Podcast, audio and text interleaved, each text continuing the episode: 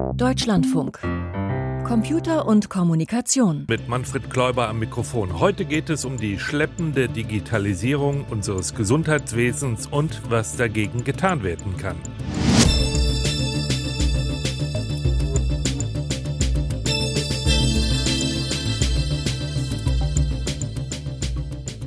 Ja, das wurde uns ja vor allem während der Corona-Pandemie noch einmal deutlich vor Augen geführt.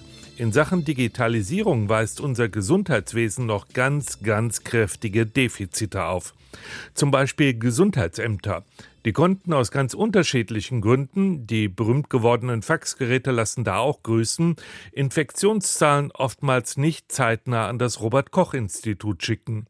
Oder Daten zur Bettenbelegung in den Kliniken die waren einfach nicht aktuell.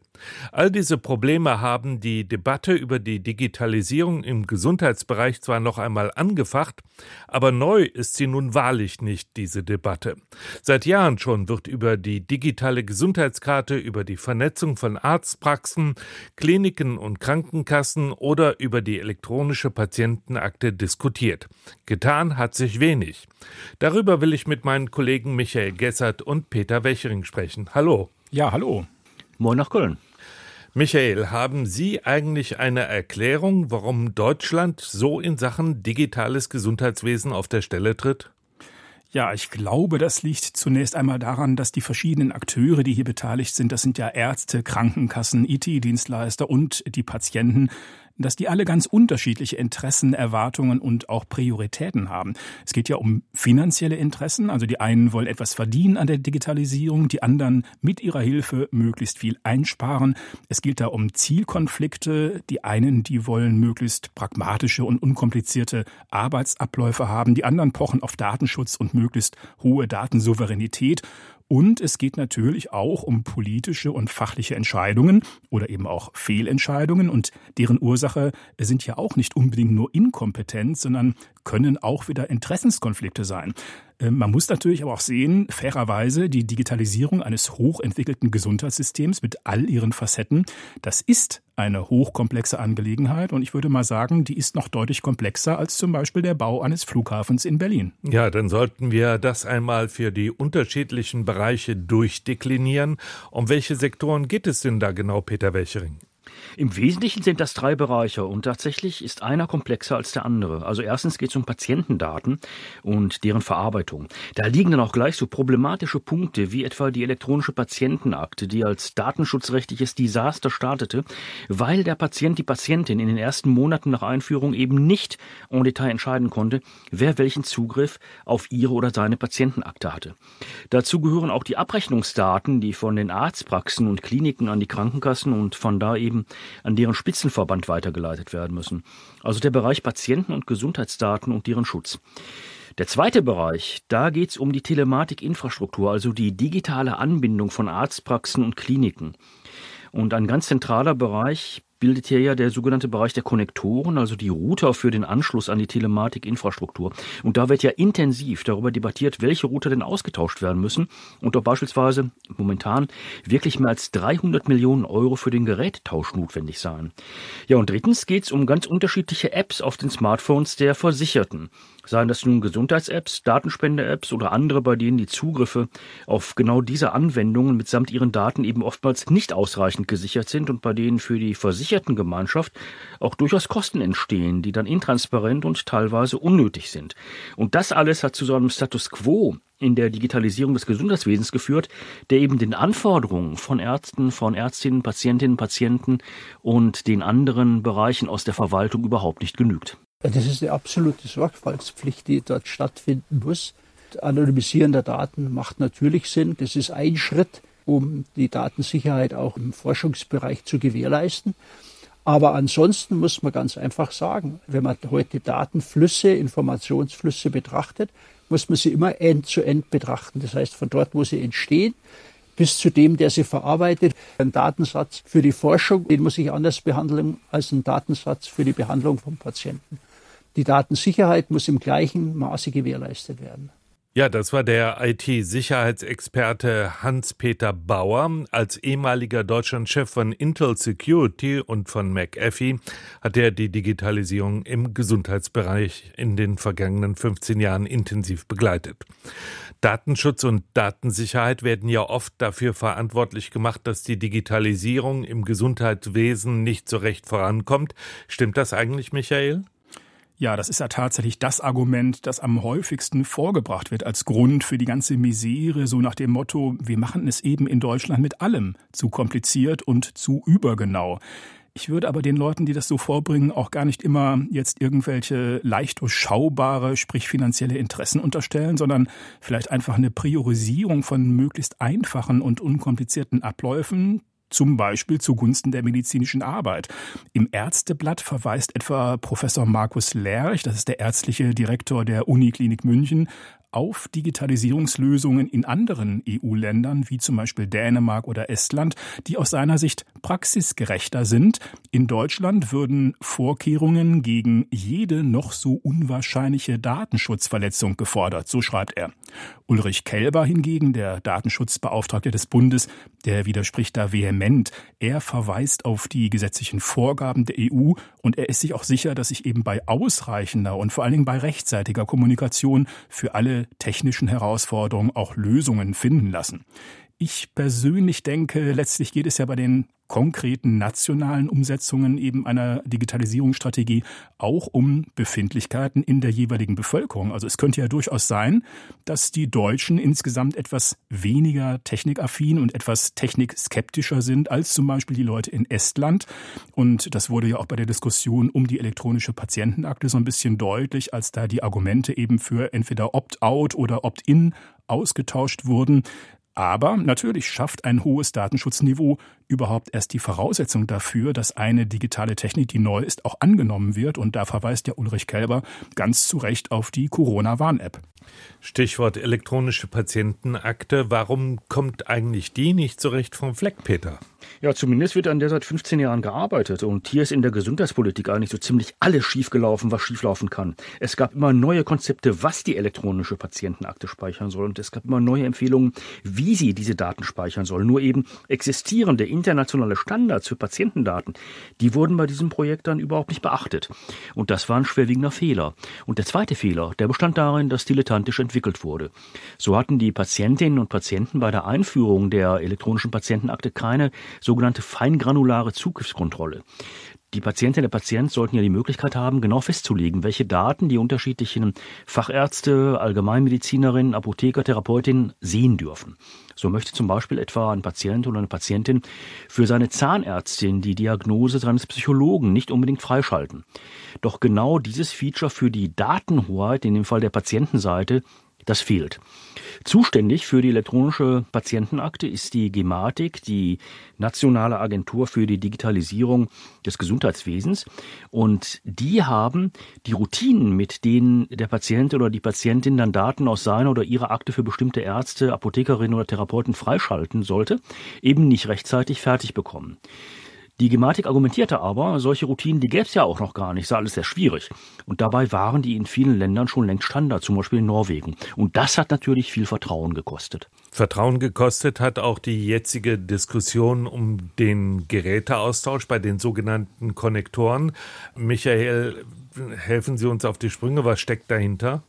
Ja, Konnektoren, das sind ja diese speziellen Router, mit denen eben zum Beispiel Arztpraxen an das Telematiknetz angeschlossen sind und diese teuren, teilweise auch recht störanfälligen und damit wieder servicebedürftigen Geräte, die waren eigentlich der Keep It Simple Fraktion in der Ärzteschaft immer schon ein Dorn im Auge und tatsächlich ist ja ein sicherer, verschlüsselter Zugang zur Telematikinfrastruktur auch als reine Softwarelösung machbar und genau das soll und wird ja mit der Umstellung auf die sogenannte TI 2.0 auch passieren. Nur ist die Einführung dieses neuen Standards eben wie so vieles bei der Gesundheitsdigitalisierung jetzt schon um Jahre hinter dem ursprünglichen Zeitplan.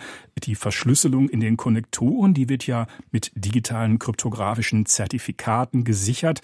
Die laufen aber nach fünf Jahren ab. Und jetzt war die Frage, können die nicht vielleicht jetzt in den Geräten, die ja eh mit der Einführung dann auf TI 2.0 Elektroschrott werden, können die nicht einfach abgedatet, also verlängert werden? Äh, da hat die Gematik und speziell einer der drei Konnektorenhersteller behauptet, das geht technisch nicht. Die Konnektoren müssen ausgetauscht werden. Kostenpunkt eben 300 Millionen plus. Dann hatte die Computerzeitung CT mal so ein Gerät näher untersucht und da wurde dann dieses geht nicht, das wurde sehr fraglich. Inzwischen hat ein Hacker vom Chaos Computer Club sogar bewiesen, dass es geht und dass eine Zertifikatverlängerung eben möglich ist. Er hat das vorgeführt und da drängt sich natürlich die Frage auf, ob hier nicht tatsächlich eben ja, finanzielle Interessen eines Hersteller-Oligopols eben doch die Hauptrolle gespielt haben bei den ganzen Konnektoren und nicht, wie behauptet, eben technische Notwendigkeiten und Sicherheitsüberlegungen. Man darf das Kind nicht mit dem Bade ausschütten und vor allem eins, es muss einfach geklärt sein, wie wird diese Verbindung gesichert. Wer übernimmt dafür die Verantwortung? Bis jetzt ist es so, dass die Arztpraxen die Verantwortung tragen, wenn irgendwelche Daten nicht ordnungsgemäß verschlüsselt würden das muss also meines Erachtens durch die Politik sichergestellt werden, nicht durch Arztpraxen. Und auch die Finanzierung muss natürlich durch die Politik, die das ja wünscht, oder auch die Kassen, die das wünschen, vollständig übernommen werden sagt Kai-Peter Schlegel, niedergelassener Facharzt für Urologie. Er fühlt sich von der Gesundheitspolitik alleingelassen. Hat er wirklich einen Grund dafür, Peter? Zumindest fühlen sich viele Ärztinnen und Ärzte alleingelassen bzw. beklagen, dass die Gesundheitspolitik einfach über ihren Kopf hinweg entschieden hat, sie nicht mit einbezogen hat. Das Verhalten der Gematikvertreter den Ärztinnen und Ärzten gegenüber wird auch immer wieder kritisiert. Das sei eben nicht auf Augenhöhe. Und zuletzt eben auch in der Diskussion über den Konnektorentausch. Die Medizinerinnen und Mediziner, die wollen wissen, wer denn zum Beispiel eben für so eine sichere Verbindung verantwortlich ist oder für sichere Speichern von Daten, von Praxisdaten. Zu oft wurde nämlich die Verantwortung auf die Ärzte abgeschoben. Oder zwischen Systemhäusern für Praxisverwaltungssysteme und der Gematik, da wurde die Verantwortung dann auch nochmal hin und her geschoben. Der Gesetzgeber hat das nämlich nur unzureichend geregelt. Die Gematik hat sich dann hier einen schlanken Fuß gemacht und die kassenärztlichen Vereinigungen, die fühlen sich von der Diskussion über Verbindungsparameter, Verschlüsselungsalgorithmen und Zertifikat völlig überfordert. Und das hat ja letztlich auch zu der von Michael beschriebenen Schiefstellung beim Konnektorentausch geführt. Ja, die Sache ist natürlich auch die, in so einem System, in dem letztlich ein Außenstehender die Zeche zahlt, eben ohne ein eigenes Mitspracherecht, ohne Eingriffsmöglichkeiten zu haben, nämlich die Versichertengemeinschaft, also wir letztlich, in so einem System, da sind natürlich finanzielle Fehlanreize, um das mal sehr vorsichtig zu formulieren, bereits irgendwie strukturell angelegt. Immerhin, wie vor kurzem bekannt wurde, haben ja sieben Kassenzahnärztliche Vereinigungen eine Anzeige beim GKV Spitzenverband eingereicht, wegen wegen Verdachts auf zweckwidriger Nutzung von Finanzmitteln beim geplanten Konnektorentausch. Und die haben sich dabei auf das Gesetz zur Bekämpfung der Korruption im Gesundheitswesen berufen. Auch das Bundeskartellamt hat sich schon mit dieser Konnektorenmisere beschäftigt. Es kann hier aber letztlich nicht eingreifen, denn letztlich bleibt die Gematik zuständig und natürlich das Bundesgesundheitsministerium, das ja dort die 51 Prozent Stimmhoheit hat. Um Verschlüsselungskonzepte ging es ja auch im Zusammenhang mit dem digitale Versorgungsgesetz, vor allem die Weitergabe von Abrechnungsdaten aus Arztpraxen und Kliniken an Forschungseinrichtungen, die ist immer noch umstritten. Wo liegt das Problem, Peter? Die Krankenkassen, die müssen daher persönliche Abrechnungsdaten an ihren Spitzenverband weiterleiten. Und die Patientinnen und Patienten, die können dem nicht widersprechen. Gespeichert werden die Daten dann in einem Forschungsdatenzentrum, unverschlüsselt und erst nach massivem Einspruch der Datenschützer und Datenschützerinnen lediglich pseudonymisiert. Und ungeregelt ist da auch, welche Forschungseinrichtungen eigentlich auf diese personenbeziehbaren Abrechnungsdaten zugreifen dürfen und wie diese Daten dann geschützt werden sollen. Da die Daten nur pseudonymisiert sind, können zum Beispiel Pharmaunternehmen die Identität der Patientinnen und Patienten leicht zurückrechnen. Und damit können die auch die Verordnungspraxis von Ärztinnen und Ärzten auswerten. Das ist für die Pharmaunternehmen interessantes Instrument zur Außendienststeuerung, zur Erfolgskontrolle. IT-Unternehmen sind dann da oft als Dienstleister für die Forschungslabore der Pharmaunternehmen tätig. Der Rat der Sicherheitsexpertin, der ist übrigens ganz eindeutig. IT-Sicherheitsexperte Peter Bauer etwa empfiehlt die ganz strikte Anonymisierung, wenn medizinische Versorgungs- und Abrechnungsdaten an Forschungslabore oder Universitäten weitergegeben werden. Und Bauer verweist da auf ausgesprochen schlechte Erfahrungen. Und ein Fall, in dem er mit seinem Team ermittelt hat, der hat dann auch gleich bundesweites Aufsehen erregt. Es wurden Gesundheitsdaten gestohlen und diese wurden halt genutzt, um jemanden zu erpressen und zu diffamieren. Der Politiker hat das damals öffentlich gemacht und äh, dann wurde der Sache halt nachgegangen und dann hat sich halt herausgestellt, dass einfach ganz spezifische Daten von ihm gestohlen wurden. Im Rahmen von einer größeren Aktion. Es war nicht eine gezielte Aktion, sondern im Rahmen einer größeren Aktion. Die Erpresser hatten in dem Fall die Gesundheitsdaten des Politikers aus dem Darknet erbeutet. Kann das überhaupt verhindert werden, Michael? Nein, äh, letztendlich muss man sagen, einen hundertprozentigen Schutz davor, dass Gesundheitsdaten in falsche Hände geraten, den kann und den wird es auch niemals geben. Das können ja böswillige oder fahrlässige Aktionen von Leuten sein, die einen legitimen Zugang haben. Das können aber auch Hacking-Aktionen sein, bei denen die Täter eben in IT-Systeme gelangen und sich da Datenbanken und Zugangsschlüssel dazu erbeuten und auch in Sicherheitshardware kann es ja zunächst unerkannte Schwachstellen geben, die sich dann später ausnutzen lassen. Und hier kommt ja eigentlich der ganz große Haken dieser ganzen Digitalisierung ins Spiel. Je mehr die Datenhaltung zentralisiert und vereinheitlicht wird, umso größer wird sozusagen der Jackpot und der Schaden bei einem unbefugten Zugriff hinterher.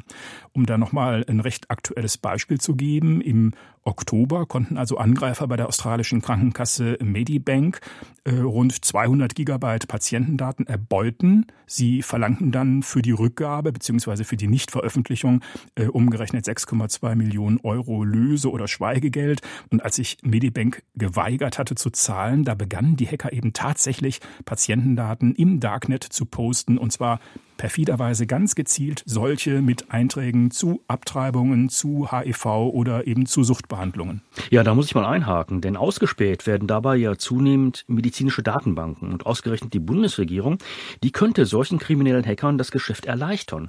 Seit Januar 2020, also drei Jahren, ist das Implantateregister Errichtungsgesetz in Kraft und in diesem Implantateregister sollen eben Hüft- und Knieprothesen, aber auch Brustimplantate, Stents und andere Implantate erfasst werden. Gegen ein solches Register kann natürlich niemand was haben, denn wie solide beispielsweise ein Herzschrittmacher arbeitet oder ob Risiken für ein bestimmtes Brustimplantat bekannt sind, das wollen ja Patienten und Patienten wissen. Und sie begrüßen es, wenn ihre Ärzte ihnen das vor ihrer Operation auch erklären und abklären. Das Implantate-Errichtungsgesetz schreibt aber auch vor, dass der Patient, die Patientin, der oder dem ein Implantat eingesetzt wird, zum Beispiel ein Herzschrittmacher, seine sämtlichen oder ihre sämtlichen Patientendaten an das Register geben muss. Also auch da gibt es kein Widerspruchsrecht gegen diese Datenverarbeitung. Und das bedeutet, er oder sie kann auch nicht festlegen, unter welchen Bedingungen Daten freigegeben werden. Und es kommt dann noch mal ein Stück schlimmer. Der Bundesbeauftragte für den Datenschutz, der war bei den Anhörungen über den Entwurf dieses Implantate-Errichtungsgesetzes im Deutschen Bundestag nicht mal eingeladen. Die Datenschutzexperten und Expertinnen der Gesellschaft für Informatik, die kritisierten das auch prompt massiv und die zogen dann daraus den Schluss, Chancen und Risiken seien eben hier nicht ausreichend abgeklärt worden.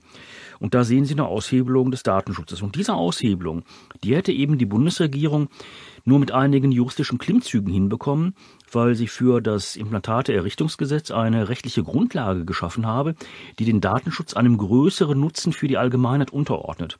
Zunächst hatte das Bundesgesundheitsministerium auch noch damit argumentiert, dass Patientendaten ja anonymisiert würden. Später war dann nur noch von einer Pseudonymisierung die Rede. Und bei diesem Verfahren wird ja der Patientenname eben durch ein Pseudonym ersetzt. Er kann also leicht wieder zurückgerechnet werden auf die Identität der oder des Patienten und an welchen Stellen Patientendaten dann pseudonymisiert werden und wo Klardaten verwendet werden, das ist eben auch noch immer unklar. Auch wer alles Zugriff auf diese Daten hat, das ist nur sehr unzureichend geregelt. Letztlich entscheidet darüber das Bundesgesundheitsministerium und ebenso unklar ist, wie die Datenbanken dann dieses Implantatregisters abgesichert werden. Da waren einfach viel zu viele handwerklich-politische Fehler bei der Errichtung dieses Registers.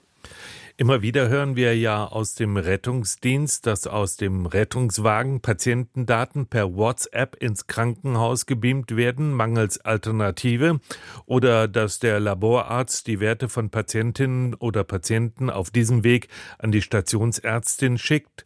Ich frage mich, ein sicherer Messenger für den Gesundheitssektor, Michael, das wäre doch eigentlich die kleinste Übung, oder? Ja, kleinste Übung ist vielleicht auch wieder zu hoffnungsvoll, aber da ist zumindest Land in Sicht, muss man sagen, denn die Gematik hat tatsächlich jetzt Anfang November der Firma Aquinet den Auftrag erteilt, ein Referenzsystem für einen solchen Messenger zu entwickeln und angeblich sollen darüber bereits im April 2023 dann die ersten Kurznachrichten ausgetauscht werden können. Dieser TI Messenger, der wird auf einem Open Source Protokoll aufbauen, Matrix heißt das und genau dieses Protokoll verwendet auch die Bundeswehr für ihren BW-Messenger. Jetzt könnte man sich natürlich fragen, okay, also dieser BW-Messenger, der ist doch natürlich bestimmt top sicher. Wieso kann man den nicht einfach auch für die Gesundheits-IT übernehmen? Aber die Bundeswehr rückt ihre Implementierung auch wieder aus Sicherheitsgründen nicht heraus. Und beim TI-Messenger soll natürlich auch wieder Wettbewerb möglich sein. Da müssen also verschiedene Hersteller verschiedene konkrete Apps anbieten können, die aber über dieses gemeinsame Matrix-Protokoll zueinander kompatibel bleiben. Und wenn man jetzt noch berücksichtigt, dass viele Akteure im Gesundheitsbereich von WhatsApp bereits auf spezielle mit der Datenschutzgrundverordnung kompatible Unternehmensmessenger umgestiegen sind, man könnte auch sagen, auf Insellösungen erstmal umgestiegen sind, dann kann man sich vorstellen, auch bei diesen vermeintlich einfachen bundesweiten TI-Messenger wird es noch ein Weilchen dauern, bis der sich allgemein durchgesetzt hat. Es ist eben alles sehr komplex. Die Digitalisierung des Gesundheitswesens ist eine Herkulesaufgabe auch für das Jahr 2023. Darüber sprach ich mit meinen Kollegen Michael Gessert und Peter Welchring. Vielen Dank. Digitales Logbuch. Computer und Kommunikation. Eintrag 19595. Das komplexeste IT-Projekt aller Zeiten. Das Lachen eines Menschen zu kodieren. Das kann ein freundliches Lächeln sein, ein dreckiges Grinsen, ein albernes Kichern, es kann höhnisch schallend, kokett, fröhlich, verliebt oder verlogen sein. Manchmal ist es absolut, wie das Strahlen des kleinen Mädchens auf dem Kinderspielplatz, dem gerade die Mama gesagt hat, dass es auf die ganz große Rutsche darf. So ein Lachen ist unbedingt, allen militärischen, ökonomischen und ökologischen Krisen zum Trotz. Es bricht aus einem heraus, wenn man gerade dem Tod von der Schippe gesprungen ist. Und es müffelt nach Cheese, wenn ein Werbezombie es aufsetzt, um einem Zahnpasta oder dreilagiges Klopapier zu empfehlen. Manche schmunzeln sogar. Das ist Lachen für Selbstverliebte. Was für Leute, die es mit Humor nehmen, auch wenn es innerlich zerreißt. Also es ist Hybris, wenn man meint, man könne sowas mit Code nachmachen. Als erster versucht hat's denn auch ein Mann Gottes, ein Abt, Bernard.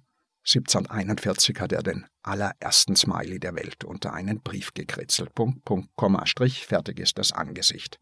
Oder in ASCII, Doppelpunkt, Bindestrich, Klammer zu. 263a ist die Nummer vom Unicode dafür. Also mittlerweile allgegenwärtig. Und nicht nur im Netz, sondern überall auch am Straßenrand. Dialogdisplays heißen da diese Geschwindigkeitsanzeigen. Der 263a lächelt in grün, wenn man sich ans Tempolimit hält, und wenn nicht, mahnt der 2639 in rot. Was jetzt? Rot oder grün? Ah, 263a. Das Smiley lächelt. Ja. Cheese. Gut. Wenigstens schmunzelt er nicht. Digitales Logbuch. Name Killer Achim. File closed.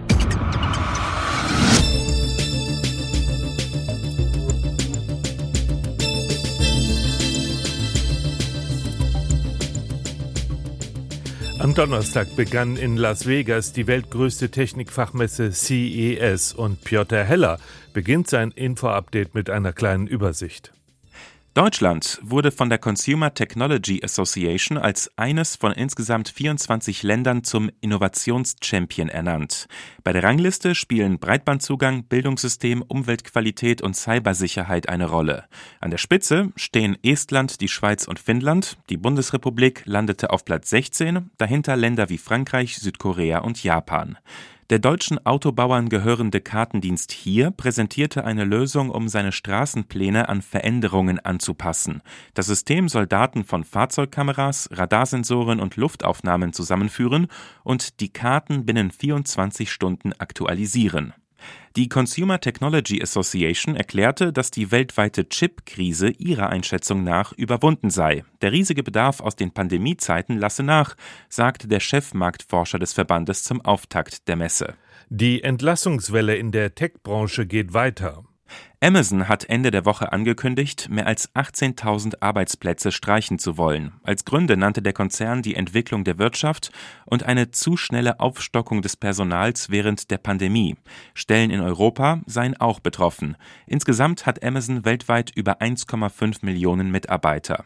Der amerikanische SAP-Konkurrent Salesforce kündigte ebenfalls Entlassungen an, nachdem das Unternehmen während der Pandemie stark expandiert hatte. 8.000 Beschäftigte sollen gehen, was etwa 10 Prozent der Belegschaft entspricht.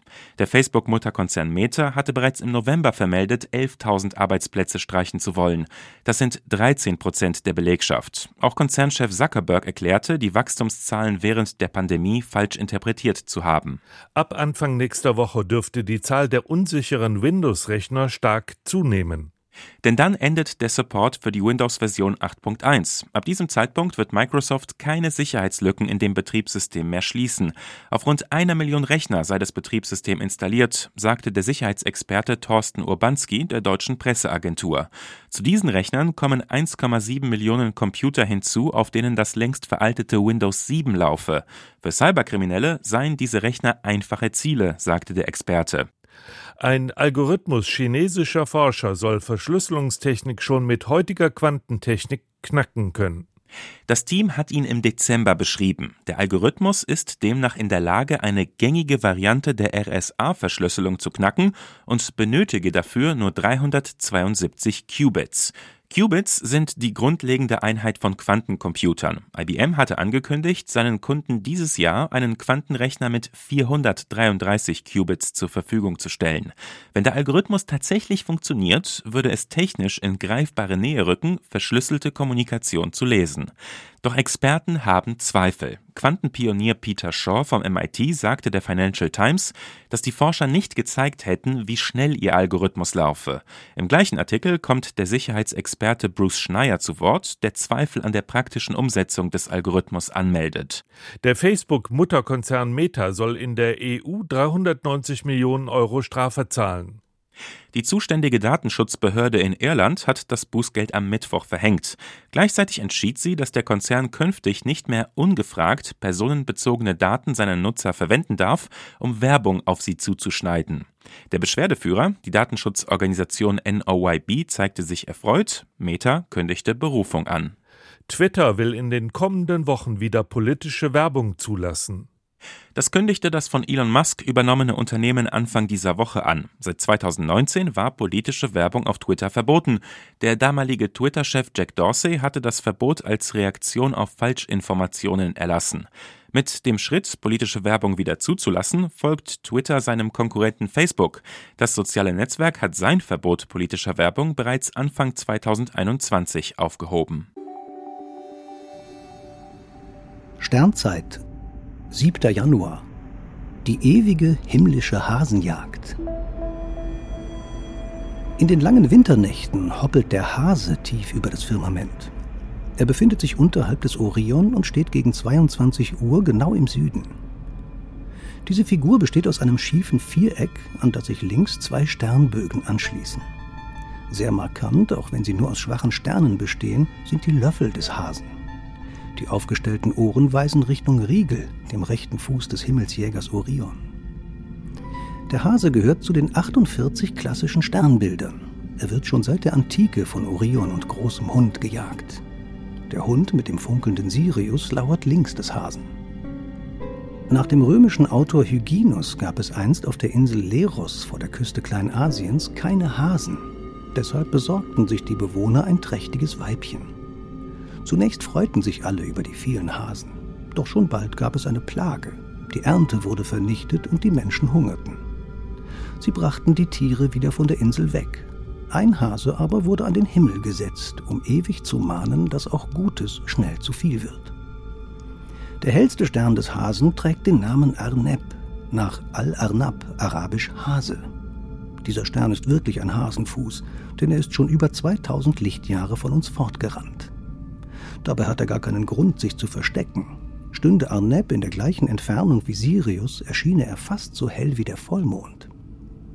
Wie in jedem Winter hetzen Orion und großer Hund auch jetzt den Hasen über das Firmament. Zum Glück Nacht für Nacht vergeblich.